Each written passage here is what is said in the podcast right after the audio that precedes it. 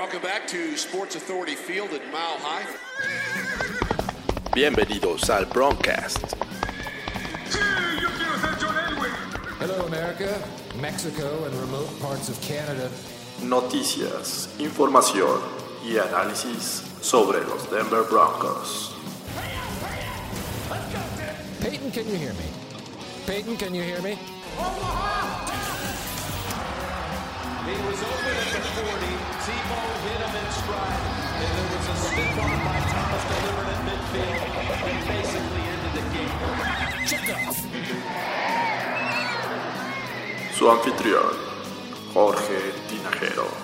This one's for John. Hola, ¿qué tal amigos? Bienvenidos una vez más al Broncast. Esta ocasión me acompaña Luis Aguirre. Es- él es eh, periodista, ¿verdad? Pues mira, ahorita estoy como en un break de dos años, pero bueno, sí, toda la. Llevo ya desde 1996 de- metido en esto de los medios y el Has estado deporte. metido en, en Fórmula 1, si mal no recuerdo. Ahorita, ahorita estoy, soy parte del staff de medios y de relaciones públicas de, de Checo Pérez. Entonces, eh, esos dos años ah, han estado dedicados completamente a la velocidad, pero duré 15 en Grupo Reforma, cubriendo americano, golf, obviamente automovilismo, y empecé en Radio 96. También estuve en el staff de Adrián Fernández. Entonces, Wow. pues ya un rato, man. Ya no, no se me notan las canas porque la luz me lo, me lo impide, pero ya. Eh, ya, yo, creo que eh, debemos ser contemporáneos, pero bueno, no nos vamos a meter en detalles de, de la edad. Eh, lo que sí sé es que eres fan de los Broncos, ¿correcto? Es correcto, muy fan. ¿Cómo, cómo nació esa afición a este equipo de, de bueno, aquí es, amores? donde se, aquí es donde se van a dar cuenta si somos contemporáneos o no. pero después de haber visto los dos, lo del Super Bowl, que fue el 19 y el 20, que fue el de San Francisco, Miami y el de Chicago, Nueva Inglaterra, esos fueron mis dos primeros partidos de NFL que vi. Ok. Ya la siguiente temporada sí empecé a ver juegos de manera regular, los playoffs, y el amor a primera vista fue el, el- el juego de la final de la AFC contra Cleveland en el 86, con John Elway y todo esto de llegar al Super Bowl. Y ahí me convertí en aficionado de los Broncos, pero nunca pensé que bueno, iba a ser una afición eh, realmente eh, recalcitrante, ¿no? De casi religión. Y pues me tocó padecer los tres Super Bowls, ¿no? El de Washington, el de los Giants, la paliza de San Francisco. Y seguir ser- ahí Difícil ser fan de los Broncos en esa época. totalmente. Cuando le echan carrilla a los de los Bills, yo digo, nosotros no cantamos tan mal las rancheras. Perdimos, Mejor, tres mejor Super Bowls, perdimos tres Super Bowls en cuatro o cinco años. Entonces realmente En cuatro. fue, sí, en cuatro años. Entonces tampoco es que haya sido muy sencillo. Y obviamente, bueno, pues te, te- te aficionas a jugadores como John Elway, ¿no? Simon Fletcher, Carl Mecklenburg, Ray Cragen. Así fue como, como me convertí en fan de los Broncos. Dennis Smith, Dennis Smith, Steve Water, por supuesto, Tyron Braxton, ¿no? Tammy Wine, de los de Three Amigos, Los tres amigos, Vance Johnson, Ricky Natiel, Mark Jackson. Mark Jackson, Sí, es por correcto. supuesto. Con Dan pues sí, definitivamente somos contemporáneos porque Totalmente. yo- el primer juego que yo recuerdo haber visto fue el Super Bowl de los Raiders contra los Redskins, que estamos hablando del 18. Sí, el 83. Exacto, entonces de ahí me seguí, y, pero yo recuerdo que el, el juego donde, que me enamoré de, de- de los Broncos y de John Elway fue el primero del 86, que fue justo contra los Raiders en, en Denver. Ok. De ahí este, fue un regreso espectacular. Dije, ¿cómo, cómo diablos sacaron este juego? O sea, y, y dije, ¿quién es John Elway? Y lo empecé a seguir. Digo, obviamente con los recursos que se tenían en aquel entonces, Claro. porque no había internet. En el periódico tenías que recurrir a la última página para ver si había algo de información. Entonces era, era muy complicado ser fan en aquella época, en México sobre todo. Pero bueno, así nació también mi afición. ¿Y tu, jugador favorito quién es? Ah, bueno, definitivamente. Digo, hay tantos que realmente, pero el que marcó todo, por supuesto, John Elway, ¿no? El culpable de, de- mi afición y de que incluso me quisiera dedicar a esto del periodismo, de involucrarme de alguna manera en el deporte, pues fue precisamente John Elway, ¿no? Totalmente. Pero, pues, pues ves a Von Miller, a Terrell Davis, a Shannon Sharp, son idolazos, ¿no? Todos ellos. otras épocas, ya después del este, que llega Mike Shanahan en el 95, ¿no? Eh, transforma este equipo, ya un John Elway, pues viniendo a menos. Obviamente tenía todavía ciertas cualidades, fuerza de brazo, pero ya iba a menos cuando llega Mike Shanahan y le cambia la, la, este, pues la vida a este equipo y los lleva a dos Super Bowls, los dos consecutivos, y, y este... Que pudieron ser tres. Pudieron ser tres. Sí, y, y es uno de los juegos que más me duelen, que más me, me- lo recuerdo y me da coraje esa derrota contra los Jaguars, ¿no? Totalmente, sí, ese güey, ese Mark divisional. Tom Coughlin estaba ahí de head coach. Es que no había manera de pararlos, o sea, no, la- nunca le pusieron presión a Brunel, entonces fue, nos hizo pedazos, él solito, él y Natron Mins era el corredor de los, Natron Means, Jaguars, sí, ¿no? que estuvo en los Chargers, ¿no? También. Sí, también. Sí, fue una derrota muy, yo creo que incluso por encima de los Super Bowls, esa fue la que más me dolió en su momento, hasta la de 2012 contra los Ravens. De las tres, ¿cuál te- tres derrotas del Super Bowl, estamos hablando de los Giants, eh, Redskins y los Niners, ¿cuál te dolió más? No, San Francisco, porque ya estaba muy consciente, ya era fanática sasazo, ya me compraba mis jersey, o bueno, me los compraban, ya era de tener gorras, y mi hermano le iba a San Francisco, entonces imagínate lo que fue, ay, perdón, ahí el, el perrillo ladrando, que también es bronco. Ah, Eh, perfecto. esa derrota me dolió muchísimo porque mi hermano me buleó terriblemente. Fíjate que te metan 55 puntos, sí fue bastante difícil. Sí, eh, pero a pesar de eso, yo creo que, bueno, en, en mi percepción, la de Washington creo que fue todavía más dolorosa porque empezaron bien. 10-0. Iban 10-0, un, un pase de John Elway, touchdown, estaba, estaba jugando bien el equipo. Hubo una jugada incluso que a, a Doug Williams casi lo, lo- lo lesionan de, de la pierna, este, y el segundo tiempo fue fatal para los Broncos, ¿no? Eso, o sea, yo creo que con los Niners nunca hubo una oportunidad en sí, o sea, sí ya te dolió y fue una masacre, pero creo que el de Washington lo veía como más ganable. Sí, probablemente no era tan, o sea, ya era aficionado, pero yo creo que mi amor no era tan, tan cañón, ¿no? Ya que, porque ya iba a la secundaria, ya muchos amigos le iban a los Broncos, pero también la cuestión de mi hermano yo creo que fue lo más doloroso, ¿no? Porque lo tuve ahí años enteros, ¿no? Y hasta la fecha, porque ese Super Bowl lo ganaron los 49. ¿no? Eh, eh, en la actualidad ves a, a la nueva generación, eh, a generación que le va a los Broncos y está enamoradísima de- del actual logo, del uniforme azul. Bueno, algunos prefieren azul que naranja, pero ¿tú cuál prefieres? Fíjate, a mí me gustaría ver un híbrido, o sea, realmente me gusta más el logo actual, por supuesto, el uniforme completamente azul es mi favorito, el nuevo casco, el casco azul marino, eh, fundas y jersey azul marino, ese me fascina. Pero ahorita el híbrido que me encantaría tener es el casco azul marino que sacaron el año pasado con la D. El el Color Rush, ¿no? el- ajá, como el Color Rush, pero con las fundas blancas. Blancas. Yo creo que sería mi uniforme ideal. eh, Jersey naranja, fundas blancas y el navy blue con la D. Creo que ese sería así como, wow. Sí, Pero yo bueno. también. Yo- y creo que ya es tiempo de un cambio, un reshape al, al uniforme. Entonces, Sí, creo que no tarda, ¿eh? De hecho, eh, ubicas a Andrew Mason, eh, uno de los columnistas Sí. eh, que estaba en la, en la página de los Broncos y muy conocido en Denver. eh, le pregunté qué veía primero: un nuevo estadio, un cambio de uniforme o un Super Bowl de los Broncos. Y lo primero que me contestó fue un cambio de uniforme. Ojalá. Entonces, pues, la a verdad es que no, no estaría mal que, que lo hicieran. Eh, y hablando que eh, est- estuviste en contacto con Andrew Mason, ¿has tenido algún contacto con algún jugador, alguna experiencia que nos quieras platicar al respecto? Uy, sí, bueno, digo, a, a- a John Elway lo conocí. Mi primera cobertura de Super Bowl fue muy curiosa. Yo estaba trabajando en radio aquí en el 2000, no me acuerdo en qué, fue como 2002, sí, 2001, 2002, después del Mundial de Corea y Japón de fútbol. eh, se termina esa relación laboral y yo me fui a pasar un año sabático a Canadá, pero ya me había intentado acreditar al Super Bowl. Ya lleva varios años intentando acreditarme, no lo había logrado. Y estando en Canadá, eh, pum, me meto a mi correo y me habían acreditado finalmente. Entonces, pues no estaba ya en ningún medio, pues ni modo. pues, o sea, ¿fue de manera acreditado. independiente? Sí, ya fue prácticamente. O sea, estaba registrado, creo que como periodista de Radio Asir, que fue una, una colaboración que les hice para entrevistar una vez a Marco Martos, a Carlos Rosado, y eh, me hicieron el paro ellos, y bueno, me acreditaron. Creo que les mandé un par de reportes o algo, pero yo hice mi cobertura como si fuera un, un- cualquier periodista, o sea, aprendí de la experiencia de cubrir el Super Bowl y todo. Y ahí conocí a John Elway, estábamos en el Radio Row, recordarás a, a Jorge Plasencia, que en paz descanse, a su hermano Rigoberto, y Rigoberto le va a los Raiders, él estaba feliz porque fue el juego de Raiders Bucaneros, aquel Super Bowl en San Diego, Ok. y me fue fácil ir porque mi familia vive en Tijuana, entonces dije, perfecto, ni tuve que gastar ni nada, y me acuerdo que Jorge me habla, no, con alguno de los dos, ahí está tu ídolo, yo volteando, y, y la verdad es que sí dije, ¿qué hago, caray? Porque yo sabía que pues eso ir a tomarte fotos y todo con- cuando estás trabajando no está padre, pero bueno, sí, Sí. me le acerqué y le dije, ¿sabes qué? Yo me dedico a esto por ti, este, si no te incomoda me puedo tomar una foto, Ah, sí, me acuerdo que me abrazó y me la tomó uno de los Plasencia la foto, y ahí tengo mi foto con, con Lionel. Fue mi primer contacto con un, con un jugador eh, así de cercano. Y cuando vinieron a jugar a México en el 96, 97. 97, el año del, ya con, del año del Super Bowl, ya con el nuevo uniforme. Shannon Sharp, recuerdo de una sesión de autógrafos en un Liverpool o algo así, pues ahí fui a que me firmara.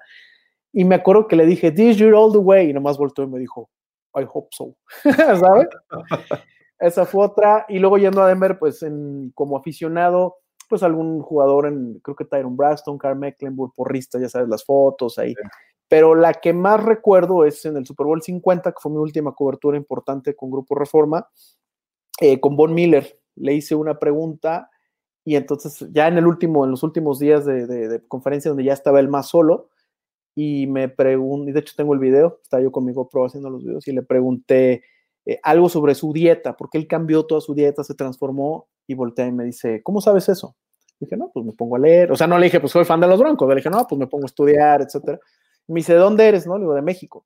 Se paró y me dice, es la primera pregunta que me hacen sobre mi cambio, sobre mi dieta en toda esta semana y me dio la mano como diciendo, bien, carnal, ¿no? Entonces, imagínate cómo te sientes, ¿no? Primero claro. como periodista de que hiciste bien la chamba y segundo de que fue Von Miller y por resultó ser el MVP, entonces, bueno, esa, esta manita algo de, de suerte tuvo, ¿no? Sí, entonces, son algunas de las, de las anécdotas padres. Y, y es difícil, eh, entiendo perfectamente el hecho de dedicarte a esto y encontrarte con esos jugadores que, que los viste en la infancia, que lo, los tenías como, bueno, los tienes como ídolos prácticamente, claro. ¿no? Eh, toparme con John Elway en los pasillos de, de, del estadio y, y, no saber cómo reaccionar. La, la, verdad es que yo, yo también soy súper fan de, de, John Elway. Entonces, eh, digo, ya a, en otras ocasiones me he encontrado a, a exjugadores, en el pasillo también me encontré a Rod Smith, a esta, esta ocasión en Miami a Ed McCaffrey, entonces no sabes cómo, cómo reaccionar y obviamente no puedes portarte como fan. No, definitivamente no. Este, realmente sí es una cuestión, a lo mejor yo recuerdo cuando empezaba, pues sí lo hacía, o sea, se, lo vas entendiendo y sabes qué es, lo vas entendiendo. Pero ya después yo lo que prefería era ponerme a platicar con ellos. Por ejemplo, también con Alfred Williams, lo, lo recordarás bien, que tiene incluso, tenía un programa muy bueno en Denver, en una estación de radio, con, con, que era el programa más importante de la tarde. Llegué, me le acerqué y le dije, oye, te escucho todos los días. No, se puso a platicar, pero como si fueras un amigo, me dio su celular, o sea, increíble, me puse sonido del Super Bowl. Wow. Pero nunca le pedí foto a él. O sea, fue una charla, te quedas, o sea, a pesar de que se lo pudo haber hecho porque estaba como muy relajado en uno de los, de, de los Media Days de, de, esa semana en San Francisco, pero sí, lo, he, lo he evitado. Me he encontrado, como tú dices, a Terrell Davis, a, a, mucha gente, pues tan solo ese fin de semana, ¿no? Que estás cubriendo los que te puedes sentar con ellos, entre este McMahon, o sea, muchísima gente, a ninguno, o sea, no tengo una sola foto con nadie, porque realmente, pues sí era importante eh, portarte como, como profesional, ¿no? Entonces es. te quedas con eso para ti, tomas miles de videos, miles de fotos, pero pues sí tratas de, de, de, ser pro. Cuando fui como aficionado a un Super Bowl, que fue el 48, que ni las manitas metimos, bueno, pues ahí sí estaba viendo a ver qué me encontraba, cara, para pedir fotos, porque ahí sí se valía, ¿no? El problema es que pues no, no, no se pudo. Qué, qué, qué, qué, mala suerte. No sé si llamar mala suerte o mala fortuna, mal, mal algo de que los Broncos eh, pierden los Super Bowls, pero lo pierden de la manera más horrible. Sí, pero ¿qué prefieres? ¿Perderlo así o como lo perdieron los Falcons? Yo prefiero perderlo así. Sí, o sea, definitivamente. No, Duele menos. Yo ya estaba, todavía tenía esperanza a medio tiempo. Decía, bueno, todavía se puede, se puede rescatar algo. Tenemos la mejor ofensiva en 2013 y llega Percy Harvin y, y, luego, luego acaba con nuestras esperanzas. No duró mucho en, ese, en esa segunda mitad, así es que, pues ya, ¿qué se podía hacer? Y, y somos objeto de, de burla para mucha, muchos fans de la NFL que dicen, bueno, eh, las peores palizas han sido eh, de los Broncos, de no ser por Leon Lett, que, que este, se pone a festejar antes de entrar a la anotación, sí, claro. los Bills habrían tomado ese lugar. Sí, pero ¿sabes qué? Tenemos tres Super Bowls para decirles, no pasa nada. Antes sí me dolía, sí me preocupaba, pero ahorita dices, tenemos tres Super Bowl, le ganamos a los Packers, de campeones defensor, le ganamos a las Panteras, que nadie da un clavo por nosotros. Digo, ganar tres Super Bowl no es, no es cosa fácil, entonces, eh, ya, que digan, que digan lo que quieran, ¿no? Sí, creo que el, el, complicado era el primero, ¿no? Y se, se, logró en el 97, el 98 fue más relax, ¿no? Hay que, hay que ver que el 97, pues vinieron desde eh, Wild Card en los playoffs, ganaron, este, fue la, la revancha contra los Jaguars, después fueron a, a, Kansas City, que creo que esa se la puedes este, poner en la cara a Ibis Aburto, porque creo que Es la única vez que han jamás. enfrentado. Totalmente. Y, y nada más los Broncos salieron victoriosos del estadio más complicado que creo que es para, para ellos en, en la división. Y después van a. Pittsburgh y, y ganan, ¿no? Y con eso em, van como underdogs al juego contra los Packers. Y es un, un final, un cierre de juego pues, bastante bueno, ¿no? Para mí hasta, ¿qué será? Tal vez el Super Bowl de Pittsburgh, eh, Arizona, que para mí es el mejor de todos los tiempos. Yo ponía ese de Denver Green Bay eh, como uno de los mejores, estaba en mi top 3, porque realmente fue un Super Bowl súper bien jugado, no hubo tantos errores, fue un toma y daca, había mucha, mucha tensión, la línea scrimmage, el juego terrestre, fue un juego de, de un fútbol tradicional. A mí yo lo disfruté mucho, claro, porque ganaron los Broncos a final de cuentas, pero para mí ese fue uno de los mejores Super Bowl de la historia y mucha gente no, como que la cuestión de las redes sociales y ahora la onda de los patriotas y todo, hace que a la gente se le olviden cosas eh, que pasaron eh, en, en, otra- en otras épocas, pero para mí ese Super Bowl me fascinó. Qué bueno, ganaron los Broncos, pero aunque no lo hubieran ganado, hubiera sido un gran juego. Imagínate, no sé, que Sí. hubiera regresado Green Bay, que lo empataran, que en tiempo extra, qué sé yo. Fue un gran juego, yo lo disfruté muchísimo. Se Sí, pudo haber ido a tiempo eso, pudo haber sido el Sí, primero en la historia. Claro, claro. Qué bueno que no. yo ya sufría. Sí, ahí este, creo que fue Mobley, ¿no? El que hace la- el desvío eh, del pase de Brett Favre a Shmura y con eso los Broncos obtienen su primer Super Bowl. Eh, nace el This One's for John. Después viene una temporada en la que son dominantes, hay que decirlo. Eh, brillaron. Eh, pudieron haber terminado invictos, pero este. Se atravesaron los Dolphins, se atravesaron los, los Giants. Los Giants, los fíjate, primero fueron los Giants, con ese pase creo que fue a Manny Toomer, Ujú. con un bombazo, no me acuerdo ni quién era el quarterback de los Giants, cara, no sé si era Danny, Danny Canelo, no recuerdo quién era, pero era un desconocido, 8 y 8 de los Giants y Sí, no, no, era-. Hay una, una- una- yo digo que para mí fue el karma, ese día fue una final de Chivas Necaxa en fútbol mexicano, yo no soy nada futbolero y por supuesto me caen gordas las Chivas, ese día perdieron la final. Yo me acuerdo que eché carrilla a quien pude, caray. Y yo, ya más tarde juegan los Broncos y nos quitan el invicto. Dije, nunca más me vuelvo a burlar de las chivas. Sí, era un juego en teoría fácil ese de los Giants. Sí. Fue, fue en New York, pero aún así traían mucho mejor equipo los Broncos. No, claro, totalmente. Después los, los Dolphins los exhiben y, este, y después ya el último juego contra los Seahawks, las 2.000 yardas de Terrell Davis, Sí, eh, reciben a, a los Dolphins, creo que en, en playoff. Sí, sí, que fue una paliza. una paliza. de ese, creo que fue el último juego, John Elway y Dan Marino, ¿no? Sí, de hecho, eh, es el único juego de playoff entre ellos dos. Creo que jugaron tres o cuatro veces en su carrera. Creo que en temporada regular los había ganado Marino, pero en, en playoff, el único que tuvieron, sí, es una paliza por completo. Ese día, Terrell Davis más de 200 yardas y Derek Lobel también sumó más de 100 yardas por tierra. O sea, fue una, Sí. verdaderamente una arrastrada. ¿eh? Descansaron a, a Terrell Davis, creo que en el tercer cuarto, y Lovell todavía tuvo oportunidad de, de correr 100 más.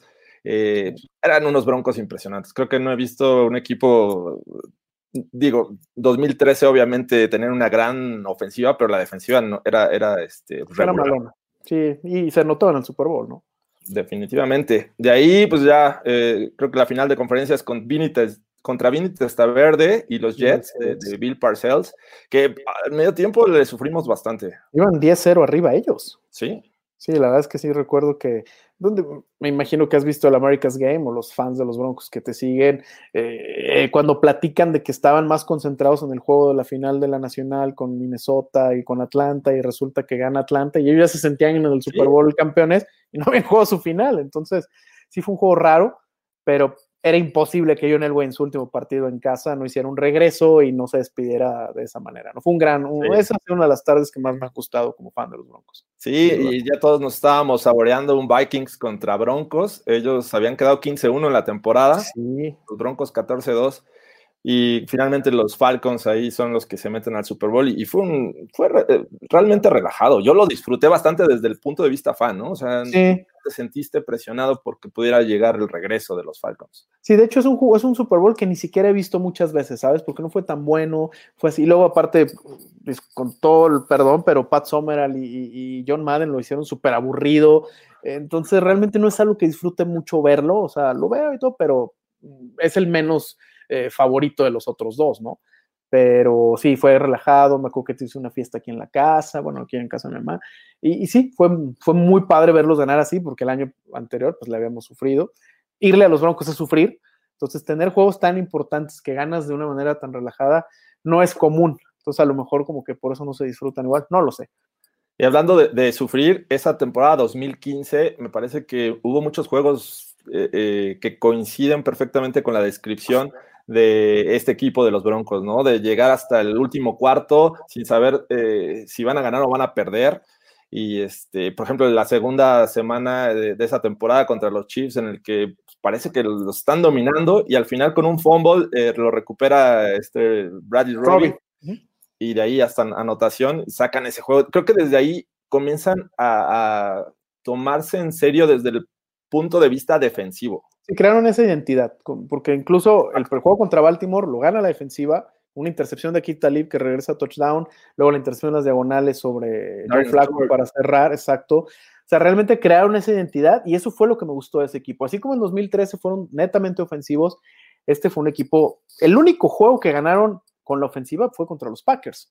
Todos sí. los demás fueron súper sufridos o fueron derrotas. Entonces, eso me gustó. Yo creo que siempre es bien importante para un equipo crear esa identidad, saber a qué juegas y, los Broncos juegan defensiva y así ganaron el título, ¿no? Sí, con defensiva. Y de estos tres, eh, de estas tres victorias, ¿cuál disfrutaste más? Ay, es una pregunta difícil porque de alguna manera los tres tienen cosas importantes. El This One's for John, por supuesto, el primer Super Bowl de los Broncos, disfruté increíble. Al año siguiente ver a Elway retirarse y como MVP del Super Bowl, para mí era importante que, que demostrara esa parte, ¿no?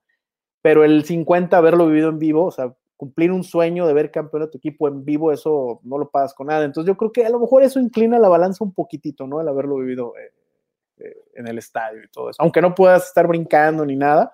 Al final, recuerdo las fotos que nos tomamos en el campo, presente me las tomó Ibis Aburto, ya que te quitas tu acreditación y todo, nadie sabe quién eres, ahí sí me acuerdo que, no, bueno, explotaba como niño en Navidad, ¿no? Feliz, eh, en el pasto, agarrar las botellas de champaña, me tomaba mil fotos y bueno, fue, fue increíble esa, esa noche, de las mejores noches de mi vida, sin duda alguna. Eh, qué bueno, me, me, da gusto. Me, veo tu rostro de felicidad y la verdad es que me emociono también. Eh, pero va, vamos al tema central de, de, esta plática. Ya nos aventamos un, unos 20 minutos de, de introducción a esta, esta afición que tenemos eh, en común. Vamos a hablar de John Elway. John Elway es eh, el jugador que, que nos emocionó, no, nos hizo brincar de los asientos, de siempre creer de que a pesar de que la situación era muy complicada, se podía eh, y sacó sus eh, finalmente victorias de Super Bowl, pero llega en 2011 como esta figura de general manager al equipo. De hecho, estamos hablando esto, eh, de John Elway como general manager porque va a cumplir 10 años, son ya 10 años al, al frente del equipo. Entonces, ¿cómo separas esta, esta imagen del jugador con la de general manager? Porque obviamente como, como jugador le festejaste una infinidad de cosas y veías muy pocos de sus errores pero como general manager, creo que es más fácil ver los errores de, sus decisiones. Sí, totalmente. Es un trabajo bien ingrato el de, de, el de, ese tipo de personas. Yo creo que por eso también cobran tanto, ¿no? Eh, no, no es fácil. Sabemos que el draft, por ejemplo, no es una ciencia cierta, no, no hay garantías de que lo que vas a firmar o lo que vas a elegir, perdón, eh, te va a funcionar. Pero creo que ha sido como de muchos altibajos, ¿no? La, la, la cuestión con John Elway. Le aplaudo muchas cosas, le aplaudo haber tenido los, eh, los pantalones de haberse deshecho de Tim Tebow y apostar por un Peyton Manning que no sabías realmente cómo iba a estar. Pero después, pues se le fueron las cabras gacho con lo de Paxton Lynch, ¿no? Sí. Con la firma de Case Keenum, con la firma de Joe Flaco. Hay, hay, yo tengo una, como una opinión muy personal de lo que creo que pasa con John Elway o de lo que pasaba. Creo que he enmendado un poco el camino.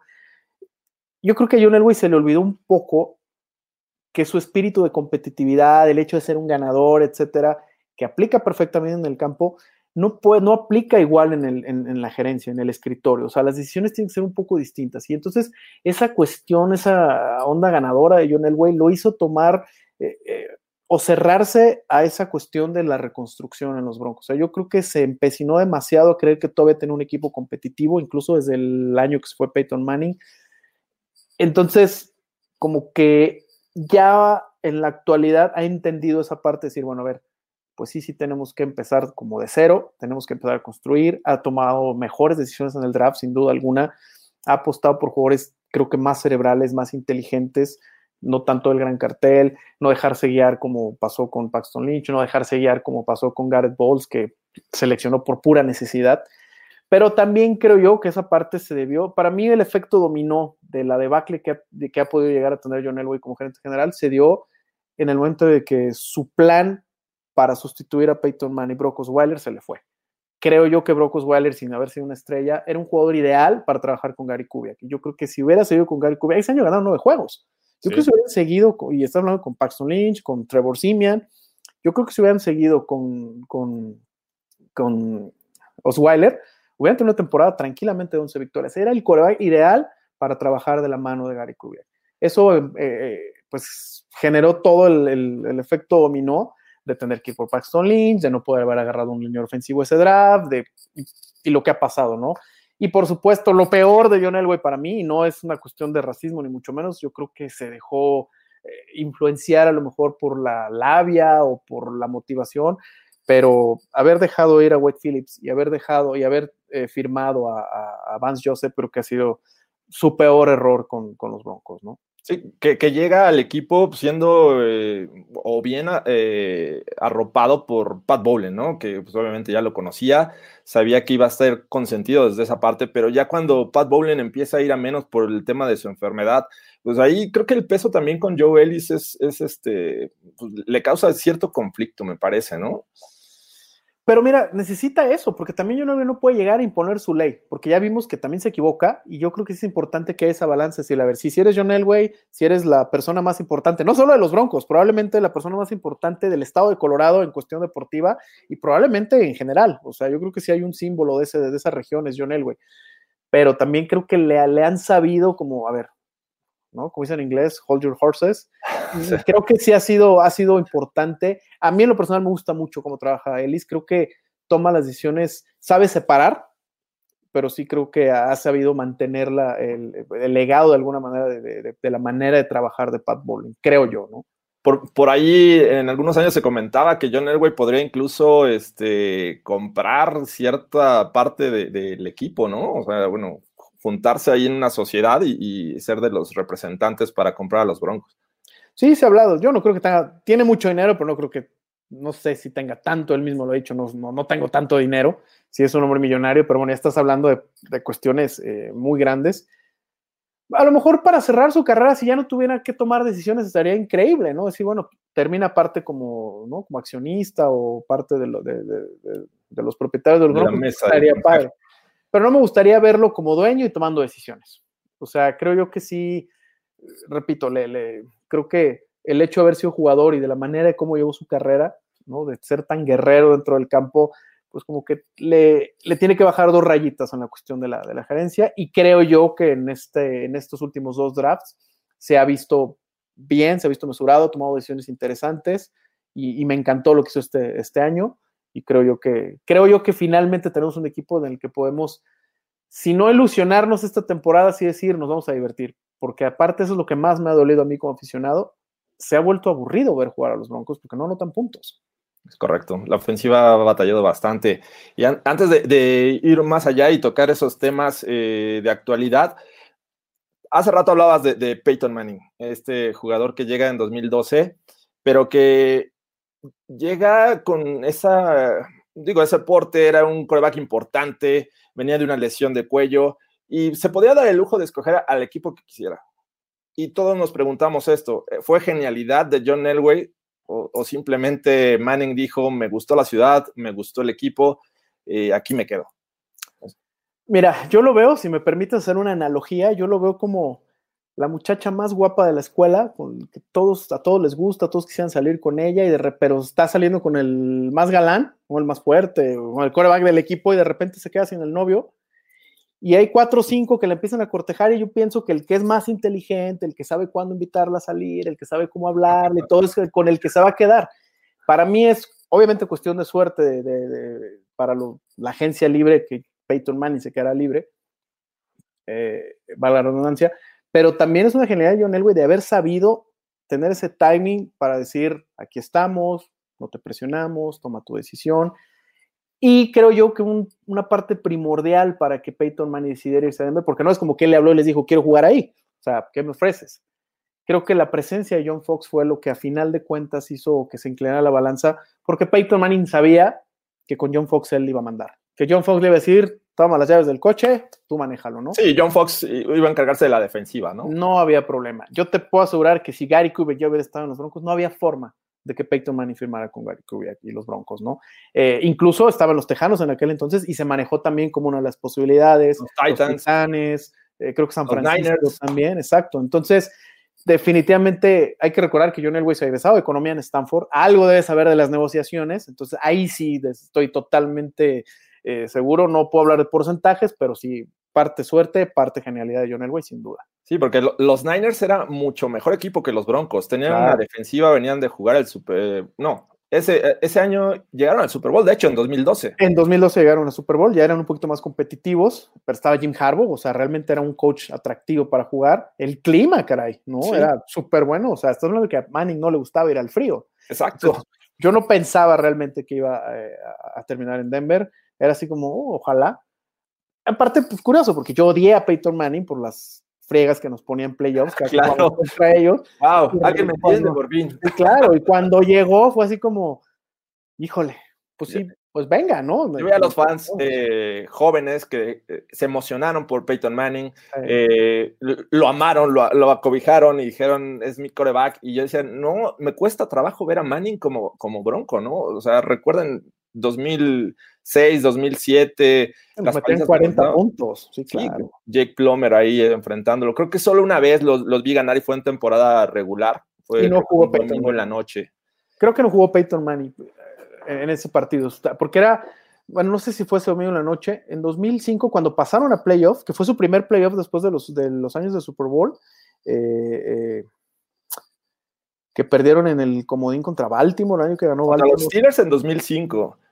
No, fue un poquito antes. ¿Qué fue? ¿2003? Mm, O haber sido No, fue 2005 que le ganaron en temporada regular a los Colts en el último juego, pero Pa- Manning ya no jugó. Creo que era, estaba el suplente y con ese pasaron a los playoffs. Y en playoffs se enfrentaron a los Colts y ahí sí nos pusieron una, una arrastrada. Sí, yo, yo estaba súper contento en 2005 porque en la ronda divisional los Broncos le ganan a los Pats Sí, y al otro día los Steelers quitan Pierden. el camino a Peyton Manning. Sí. Yo decía, wow, y vamos a recibir a los Steelers en casa, ¿no? Y también una de, de esas derrotas que, que dolieron en el alma. Fíjate que ese juego ni siquiera lo vi eh, en forma. De hecho, es de los partidos de los Broncos que no, no, no me acuerdo ni cómo fue, porque a mí me tocó cubrir. Este, de hecho, eso se la debo al señor Aburto. Estábamos los dos en reforma, él en México, yo acá en Guadalajara. Y entonces, pues se dan las cuestiones de las, de las finales de conferencia. Cuando llegan los Broncos a la final, le digo, oye, cámbiamela, no seas así. Y no quiso, el señor Aburto no, no quiso. Ah, Entonces, a deja mí- que lo vea. Sí, caray. Qué bueno que no fui. Nos ganaron mucho. Entonces a mí me tocó irme al Carolina Seattle. Entonces iba en el camión, entonces lo estaba viendo ahí, eh, andaba haciendo ya fotos y cosas. por- Entonces en realidad no lo vi mucho, pero lo poco que vi, pues sí, nos pasaron por encima y para mí sí fue inesperado. Yo juraba que le íbamos a ganar a los Steelers. Sí, yo también pensaba eh, que iba a ser una, una victoria y un regreso al Super Bowl con, con Jake Plummer y este, los últimos años de Mike Shanahan ahí en el equipo. Lástima. Y hace rato también mencionabas el tema, los corebacks. Los corebacks en Denver han sido, este, fuera de Peyton Manning, eh, un tema eh, que no ha podido solucionar John Elway y todos esperaríamos que por haber jugado la posición debería tener el expertise. ¿Tú qué piensas? ¿Qué ha pasado? Mira, es difícil y pasó desde que él se fue. O sea, también a, Shanahan le costó mucho trabajo y el que llegó a medio más o menos estabilizar la cosa fue presidente Jake Plummer vía agencia libre. O sea, no es fácil encontrar eh, un, un mariscal de campo. Yo al principio pensé que Brian Grease sí iba a ser como una, una opción, pero no lo fue o a lo mejor lo soltaron muy rápido, ¿no? Con la titularidad de un equipo campeón. Hay que entender que en Denver la posición más importante de cualquier deporte, llámese hockey, béisbol, básquetbol, fútbol, lo que sea, la, la, la, la, posición que está siempre bajo la lupa y la que manda es la de coreback de los Broncos de Denver. Entonces tampoco debe ser fácil y haber intentado suplir a John Elway, y ahora es mucho más difícil haber intentado suplir a John Elway y a Peyton Manning. Peyton Manning. Estás hablando dos de los mejores corebacks de la historia, top 10, top 5, como sea, en el mismo equipo, la misma franquicia, los dos campeones, no debe ser fácil llenar esos zapatos el fútbol también ha cambiado tanto de la etapa colegial a la etapa profesional. Ya es un mundo completamente diferente. En los colegiales se han convertido también en máquinas de anotar puntos, eh, formaciones abiertas. Los quarterbacks no saben jugar detrás del centro. Entonces, creo que también la transición es cada vez más complicada. pero sí, eh, mencionas esta época, pero pues antes de Manning tuvimos a Kyle Orton, por Dios, o sea, dices a Ghost Ferrot, ¿cómo es posible que en Denver hayamos tenido a fulanos tan malos, caray? Sí. ¿No? Chris Sims, caray, lo oigo y digo, no puede ser, ¿no? Tim Tebow. Tim Tebow, digo, fue cuando yo recuerdo que yo veía a Tim Tebow en el en, en colegial y decía, qué tipo tan divertido, pues no tiene futuro en la NFL. Claro. No tiene futuro en la NFL. Cuando lo seleccionó nuestro amigo McDaniels, yo estaba fúrico, cabrón. Estaba fúrico, porque sabía lo que nos venía. No, Porque nunca aparte fue un trade, ¿no? O sea, había Sí, agarrado subió. a Demarius Thomas Ujú. y regresaron para agarrar a Tim Tebow. Y yo no lo podía creer, pero bueno, al final del, del cuento, pues nos regaló una de las temporadas más emocionantes y divertidas en la historia de los Broncos, ¿no? Yo encantado con cómo, cómo fue esa temporada tan poco ortodoxa. Muy al Pero- estilo de los Broncos. Yo creo que por eso Sí. hizo clic con la afición. Sí, totalmente. Y la cuestión de religiosa y todo eso, o sea, se, se montaron muchos factores. De hecho, hubo gente que hasta la fecha hay gente que se enojó porque Tim Tebow no siguió. No hay manera de coexistir en el vestidor con Peyton Manning. Yo recuerdo pensando en ese juego en el que tuvo tres intercepciones contra Atlanta en el primer año Peyton Manning, creo que fue el segundo o tercer juego del año. Toda la gente hubiera estado empezando a decir, nah, sáquenlo, Tebow, Tebow, Tebow. Se hubiera sido demasiado tóxico el vestidor Sí. con, con ese tipo de cosas. Entonces, el güey, esa es una gran decisión de John Elway haber dicho, porque pudo haberlo dejado de suplente. No, Debió no, haber no, estado no. como cláusula, ¿no? También. Probablemente, sí, probablemente una de las cosas de Peyton Manning. A ver, yo no, me quiero ser alguien Claro. atrás. O sea, sí, entonces, sí, es difícil. Entonces, lo que te mencionaba de Brock Osweiler, no, a lo mejor no da la respuesta, pero creo que se adaptaba a Gary Kubiak.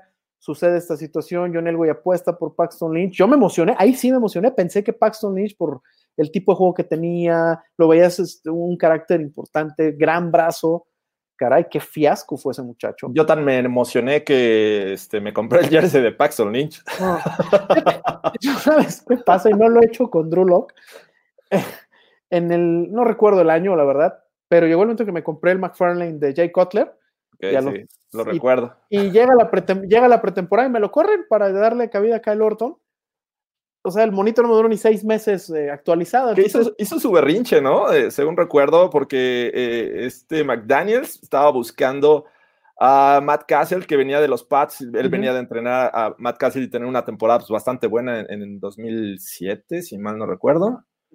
Entonces, este, se entera Jay Cutler y dice, no, ¿sabes qué? Si no me quieres, yo ya no sigo contigo. Y, y por eso nos llega Orton en un trade con los Bears. Orton, ¿no? De verdad. Y aún así empezamos 6-0 ese año. ¿Sí? Seis ganados, cero, o sea, cero derrotas. ¿no? Le ganamos a los Pats ese año. Con ese Eh, uniforme feo. horrible, espantoso. que ahorita lo ves con cariño, ¿no? Porque Sí, fueron, sí. fueron días curiosos a que cómo le ganamos a los Bengals ese año con la recepción. ¿Quién fue? De Stockley, la- El la- Brandon sí, Brandon el- Stockley la- le cae el rebote y se la lleva.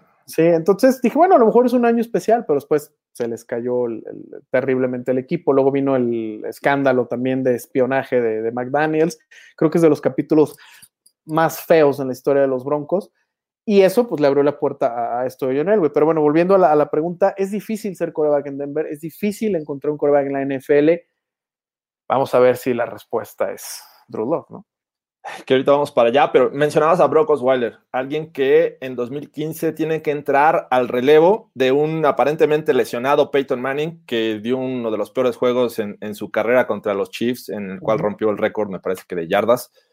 Eh, había hecho clic Brock Osweiler con, con la afición. Eh, Sí, tuvo sí. dos juegos muy buenos, muy importantes, regresos sobre todo al estilo de los Broncos, uno contra los Pats, otro contra los Bengals. Y parecía que iba a ser el futuro de la franquicia. Eh, el último juego, lo recuerdo, fue contra los Chargers. Necesitaban ganar para asegurar el primer lugar de, de la, división, de la conferencia y viene un cambio. O sea, no, no estaba jugando mal eh, Brock Osweiler. Había No. sido fumble de, de Pero llevaban, Sanders. sí, llevaban tres, llevaban tres pérdidas de balón o tres intercepciones. Sí, Creo que creo que nada más una. Sí, nada más una había sido culpa de Osweiler, pero necesitaban como esa chispa, ¿no? Exacto, y, y bueno, obviamente estoy de acuerdo, el liderazgo de, Peyton Manning en el terreno de juego fue lo que cambió ese juego y le hicieron, este, eh, bueno, consiguieron el primer lugar de la conferencia, pero desde ahí creo que viene el berrinche de Brock Osweiler y ya no hubo poder humano de que aceptara un contrato, un, una oferta de, John Elway, ¿no? Estoy de acuerdo, también hizo el berrinche y de hecho lo, lo, lo, aceptó hace poco, ¿no? De que no le contestó el teléfono porque su agente, a veces también los agentes de los jugadores, pues son sus peores enemigos, o sea, porque a Brock Osweiler definitivamente no le ayudó. Y yo recuerdo en el Media Day de ese Super Bowl 50, le pregunté a Osweiler, que por cierto medía como cuatro metros, yo soy muy bajito y así lo tenía, y le pregunté precisamente, y en su respuesta, eh, yo vi que no quería seguir en Denver. O sea, sí fue una respuesta así como, no, podemos, o sea, estaba enojado. El hombre quería seguir siendo el titular, pero caray, es Peyton Manning, ¿no? O sea, si hubiera sido alguien sin nombre, etcétera, no, síguele. Pero sí. era Peyton Manning y bueno, al final del día, pues el tiempo le dio la razón a él, güey, a los Broncos, a Kubiak, ganaron el Super Bowl. No, no, no hay manera de que no puedas decir, bueno, pues yo me equivoqué, cara. Digo, ya un Peyton Manning eh, venido a menos, ¿no? Es, eh, Totalmente. Playoffs, tuvo buenos inicios, pero por ejemplo contra los Pats tuvo, los tenía ahí, este, creo que 17-0 o 20-0, una cosa así, comenzaron muy bien, pero la ofensiva se iba apagando y se iba apagando, con los Steelers pasó, eh, y en el Super Bowl no se diga, también sufrió la, la, ofensiva por conseguir puntos. Es que ya no había manera de que le, de, que le soltaran el, el, brazo, o sea, ya no, ellos sabían que era un riesgo que soltara la pelota, era un riesgo que lo capturara, un riesgo una intercepción, entonces se dedicó a ser un game manager, o sea, curiosamente, ¿no? como el mejor coreback de lo, todos los tiempos para muchas personas, terminó siendo un game manager y así fue como ganó un Super Bowl. Creo que Peyton Manning entendió que no tenía que hacerlo todo y él lo dice en America's Game. Si hubiéramos estado en otra época, yo hubiera entrado en una guerra con Kikli, por ejemplo, ¿no? Y realmente aceptó su rol, que era correr la pelota, tomar lo que la defensiva te dé, y, eso pues también hay que reconocérselo a, Gary Kubiak, a, a Elway, a todo el staff, porque realmente eh, pues tuvieron muchos pantalones, ¿no? Primero para sentarlo y luego para controlarlo, ¿no? Sí, hablábamos de, lo complicado que es ser coreback en, los Broncos, eh, ser, sobre todo reemplazar una figura como Peyton Manning. tuvimos a Trevor Simeon, Paxton Lynch, este, Case Keenum, ¿no? John Elway intentó por agencia libre, intentó por vía draft y incluso Flaco el año pasado ahí tuvo su, su, su media temporada con los Broncos pero con cinco juegos. Y bueno, Mark Sánchez, por Dios. Mark Sánchez, por ahí pasó. Digo, no, no, no se quedó en el equipo, ¿no? ¿no? Pero, pero sí, sí, tuvo sus momentos ahí en, en la pretemporada. Eh, después de, cinco juegos, los últimos porque estaba lesionado Drew Locke, y, y, terminar con cuatro victorias, hoy parece que la confianza está puesta en él y, y parece que ya encontró el coreback del, futuro y así lo, nos lo hacen saber porque el draft está rodeando, con el draft está rodeando de talento, eh, mejoró la línea ofensiva con la agencia libre. ¿Realmente estamos hablando de Drew Locke, el, el coreback del futuro? Híjole, ojalá fuera divino. Mira, es que es tan complicado, son cinco juegos, es un, una muestra, un sample, como dicen en inglés, muy pequeño. Eh, mostró muy buenas cosas. A mí, a mí lo que me encanta de Drew Locke son los intangibles tiene ese swag que le llaman los estadounidenses, sí. ¿no? Tiene liderazgo, tiene una ética de trabajo similar a la de Peyton Manning, eh, tiene muy buen brazo, se deshace muy rápido de la pelota. Me, eh, no me gusta su trabajo de pies, creo que es algo que deben de trabajar mucho. Muy estático. Uh -huh. Pero realmente me, me, me, encantan los intangibles de Drew que es lo que no tenía Paxton Lynch, definitivamente, que nunca tuvo ética de trabajo, que es lo que no tenía Flaco, que es lo que no tenía Case Keenum, o sea, no digo que sean malas personas ni mucho menos, pero pues tienen como de flojera, su personalidad como de corebacks, dices, ay, caray, es difícil. Yo le estoy muy agradecido a Trevor Simian porque se la rajó por el equipo, pero no le daba para más. Oye, hablando de swag, Peyton Manning tampoco tenía swag. No, pero tenía un gran brazo, tenía un gran talento, pero ven sí, se compensaba. Pero es un líder nato, o sea, venlo en los comerciales, es un tipo que es tan malo que es bueno. ¿no? Es un sentido del humor raro, es un tipo que, que, te cautiva, es un tipo que sí te grita, es un tipo que sí te habla y te pone en tu lugar, algo que no han tenido todos los demás. No sé si Drew Locke sea esa, uh, esa misma tipo de personalidad, pero los jugadores lo aman. Entonces ya desde ese, desde ese punto de vista es muy importante. Ahora, la cuestión de qué va a pasar en el futuro. Sí, no, no nadie llega, lo sabe. Va, va a ser complicado este año porque, mira, no va a tener una pretemporada normal tiene un nuevo coordinador ofensivo, tiene muchos novatos alrededor. O sea, Denver es un equipo muy joven. Me encanta la firma de Judy, me encanta la firma de TJ Hamler, por supuesto. Creo que llevarle su ala cerrada de, de, de, de, de compañero de universidad es un acierto. Creo que Fant es un Pro Bowl en potencia, incluso me gusta para All Pro en algún momento en su carrera. Creo que están las piezas. No sé si este año nos va a dar para decir, por ahí vemos a, a, a Colin, ¿no? El, el, periodista de Estados Unidos, que lo ve incluso a, al equipo con la posibilidad de destronar a los Chiefs, o que no sí. le sorprendería. La verdad es que creo que todavía estamos un poquito lejos por, precisamente por esa parte, porque hay que trabajar, hay que ver cómo va a ser el, el, adaptarse a su nuevo coordinador ofensivo, que es completamente diferente a lo que tenía, ¿no? El año pasado.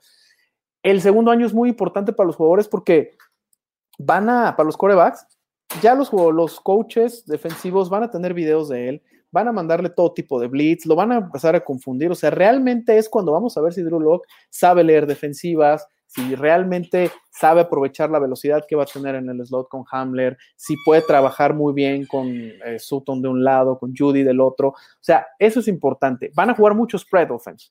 Sí. Entonces, eso significa que tienes a tus dos tackles, que son el punto débil del equipo, pues expuestos todo el tiempo. Les va a ayudar que él se deshace rápido el balón, pero creo yo que tiene las, los ingredientes, definitivamente los intangibles los tiene, los ingredientes alrededor de él para hacer el coraje del futuro los tiene. Pero creo yo que va a ser bien importante este año que no pretenda hacer más, que no entre como en esa eh, dinámica de lo que muchos lo están viendo como la gran respuesta de los Broncos, como el nuevo el equipo que va a dar la sorpresa. Si se mantiene como que muy enfocado, muy centrado, Denver creo que puede ganar 10 juegos. Tranquilamente con un nuevo lugar para equipos como Dines podrían regresar a playoff. Creo que eso sí lo veo real pero siento yo que el brinco importante será en 2021, ya con un equipo en el que esté conjuntado, con sus novatos ya eh, totalmente dentro de la, de, la, de la dinámica de una ofensiva que tiene un año trabajando. Para mí ese es el año clave en el que ya le van a poder pelear a los Chiefs 2021, para mí. Ojalá me equivoque y lo hagan desde este año, ¿no? Ojalá. Y, y, digo, también es un poco ponerle presión a los hombros de Drew Locke porque eh, no tiene pretextos ya tienes este, tres, cuatro wide receivers, dos tight ends, eh, te reforzamos el centro de la línea ofensiva, te trajimos a Melvin Gordon, uno de los claro. eh, running backs de los mejores que hay ahorita en, en, la actualidad. Entonces, le estás quitando pretextos a Drew Locke. Y es una forma de, de agregarle presión a, un joven coreback. Ojalá y le resulte esta estrategia. Además, no tenemos coreback eh, backup, o sea, Totalmente.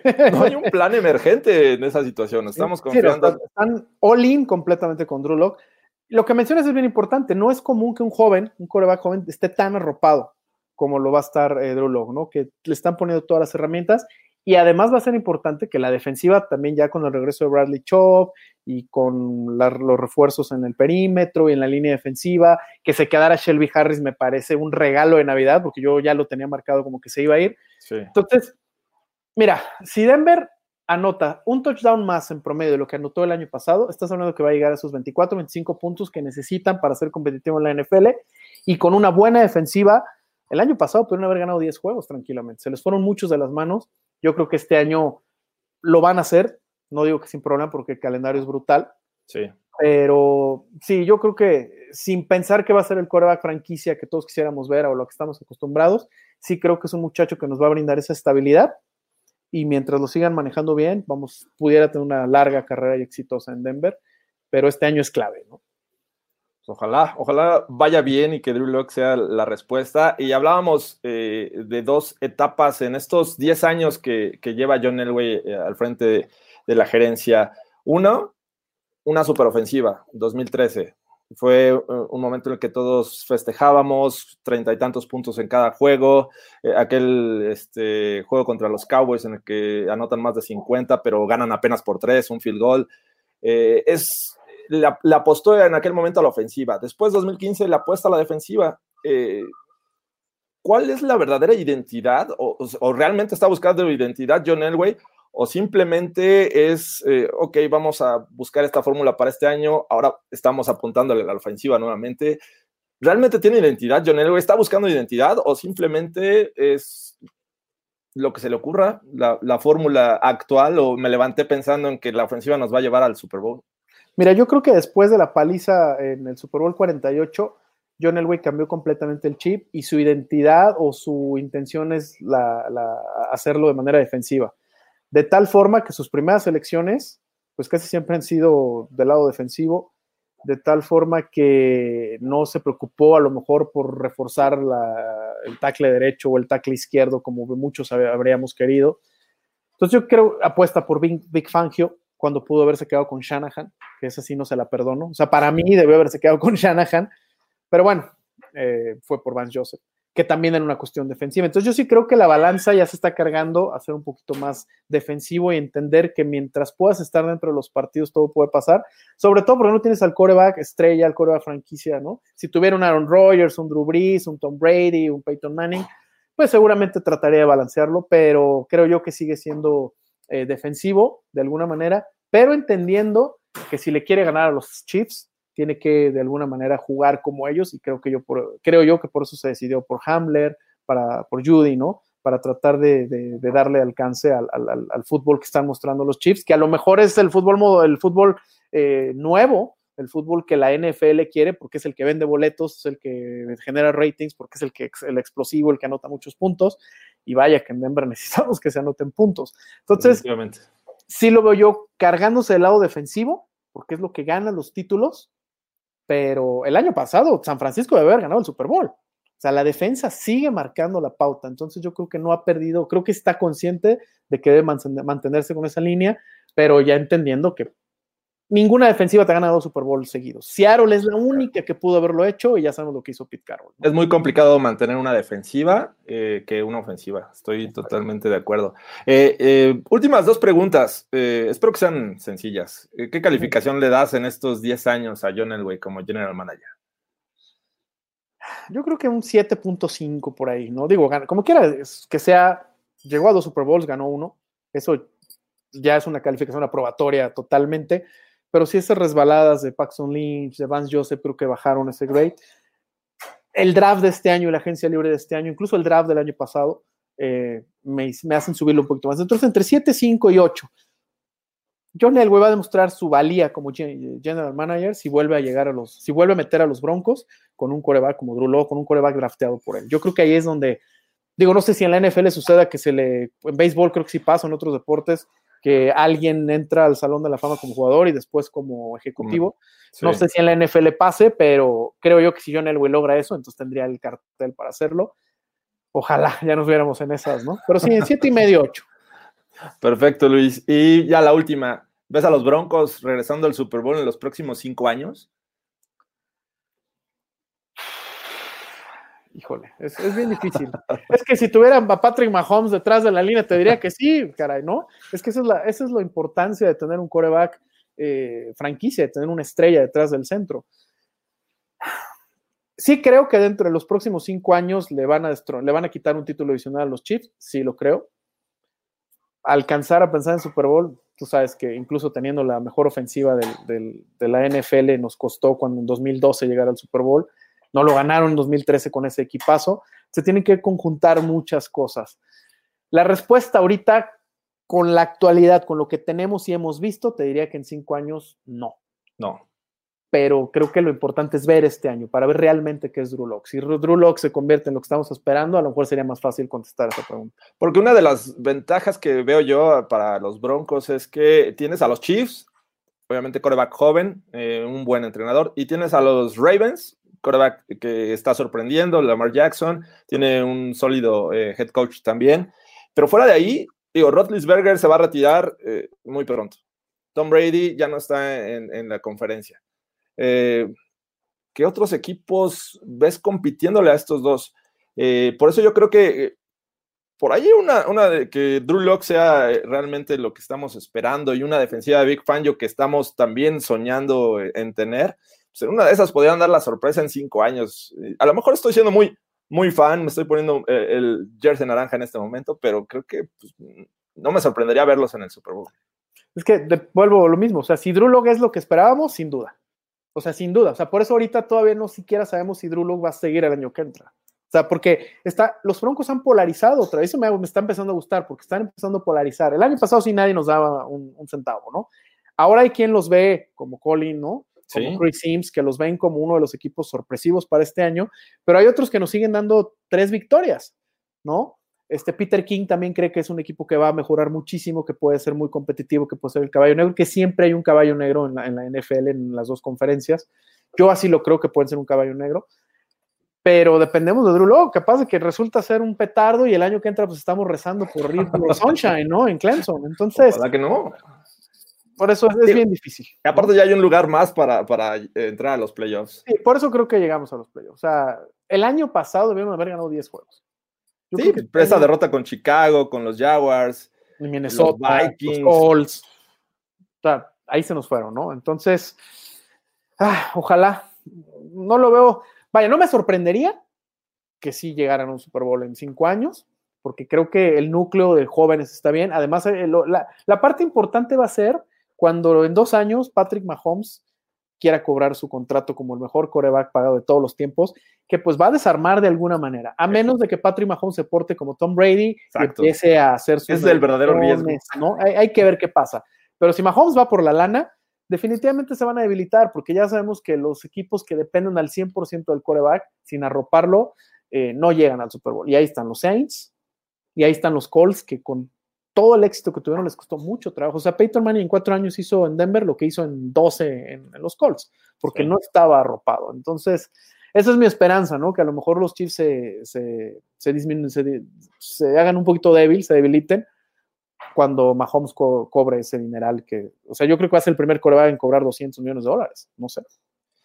Ojalá, porque digo, una figura, una figura de, de, ese tipo eh, puede sacar dinero de, de todos lados. Claro. Uh, comerciales, este, contratos con lo que quieras. Y el dinero en la NFL podría ser algo pequeño, como lo hizo Tom Brady en su carrera. Uh -huh. Entonces, bueno, vamos a ver qué, qué, Mahomes vemos en las negociaciones próximas con los Chiefs. Y pues, con esto es, nos despedimos, Luis. La verdad es que eh, fue una charla bastante amena, muy divertida. Eh, siempre es un placer hablar con lo, de los Broncos, con alguien que, que conoce bastante. Muchas gracias, gracias, por aceptar la invitación.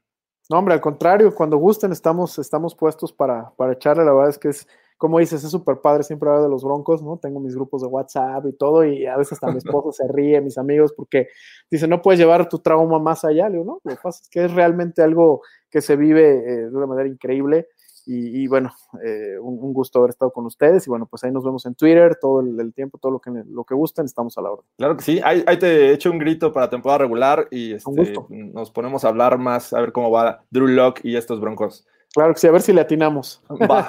¿Vale? Gracias, Luis. Hasta Gracias la mucho, próxima. Jorge. Un abrazo. Bye. Bye.